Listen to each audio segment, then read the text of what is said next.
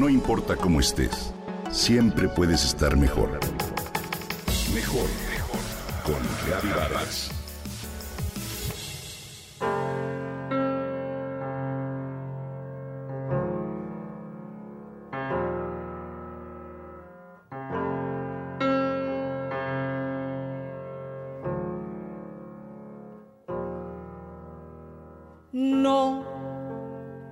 Permanecer y transcurrir no es perdurar, no es existir, ni honrar la vida. No es lo mismo vivir, transcurrir que honrar la vida. Nos dice la hermosa canción de Ladia Blasquez cuya letra y música nos invita a cuestionarnos. ¿Honro la vida? ¿Honramos la vida? ¿Cómo y de qué manera lo hacemos? La vida es un regalo. Se nos da al nacer y lo único que busca es desarrollarse y experimentarse a sí misma a través de cada uno de nosotros, de lo que vemos, escuchamos, saboreamos, olemos y tocamos. Pero como bien decía Nietzsche respecto al hecho cotidiano de comer, no es lo mismo tragar que comer, o bien disfrutar comer que disfrutarte disfrutando comer. La diferencia está en alejarse de la mecanicidad y abrir la conciencia. El deleite consciente del placer nos hace condimentar y aderezar y nos trae al presente y al disfrute. En ello está el secreto. El placer no se busca en función de otra cosa, es un fin en sí mismo, nos dice Eudoxo, filósofo griego del siglo IV a.C., uno de los padres del hedonismo quien agrega, el sol seguirá saliendo mientras haya alguien que lo agradezca. Es decir, si no encontramos placer en lo cotidiano, no solo nuestra vida se convierte en un mero transcurrir, sino que nos condenamos a desaparecer como humanidad.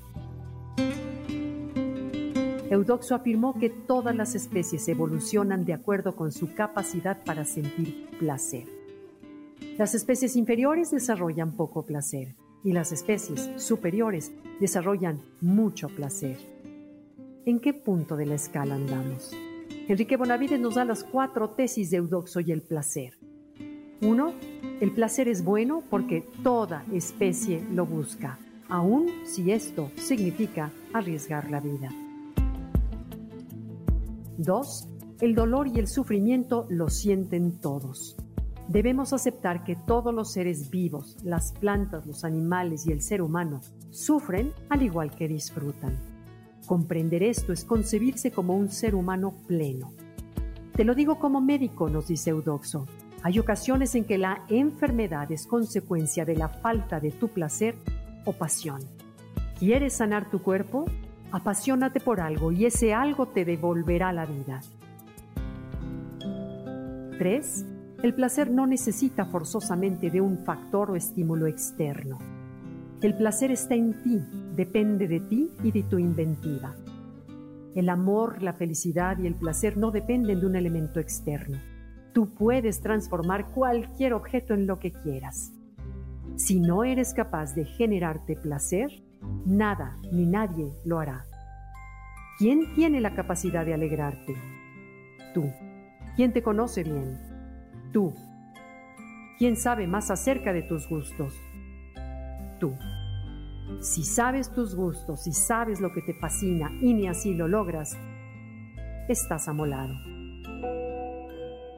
4. El placer está para que lo conquistes Tal como la felicidad, la pasión tiene que ver con un trabajo continuo, que tus conceptos de placer y pasión no tengan que ver ni con guerras ni con política, sino con algo más importante en el ámbito de la evolución de las especies, el enamoramiento.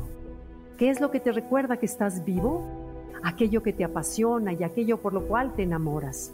Si el día te regala su esencia y no la aprovechas, el que morirá ese día aunque sigas vivo mañana, eres tú.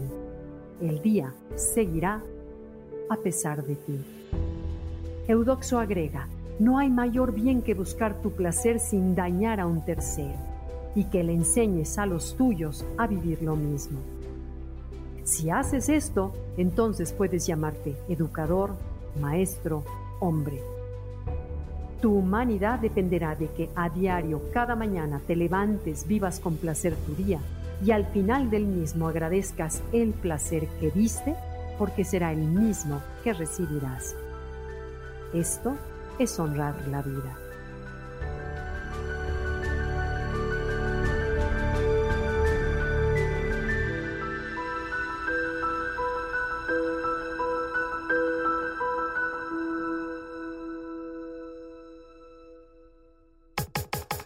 Comenta y comparte a través de Twitter. Gaby-Vargas. No importa cómo estés, siempre puedes estar mejor. Mejor, mejor. Con Vargas.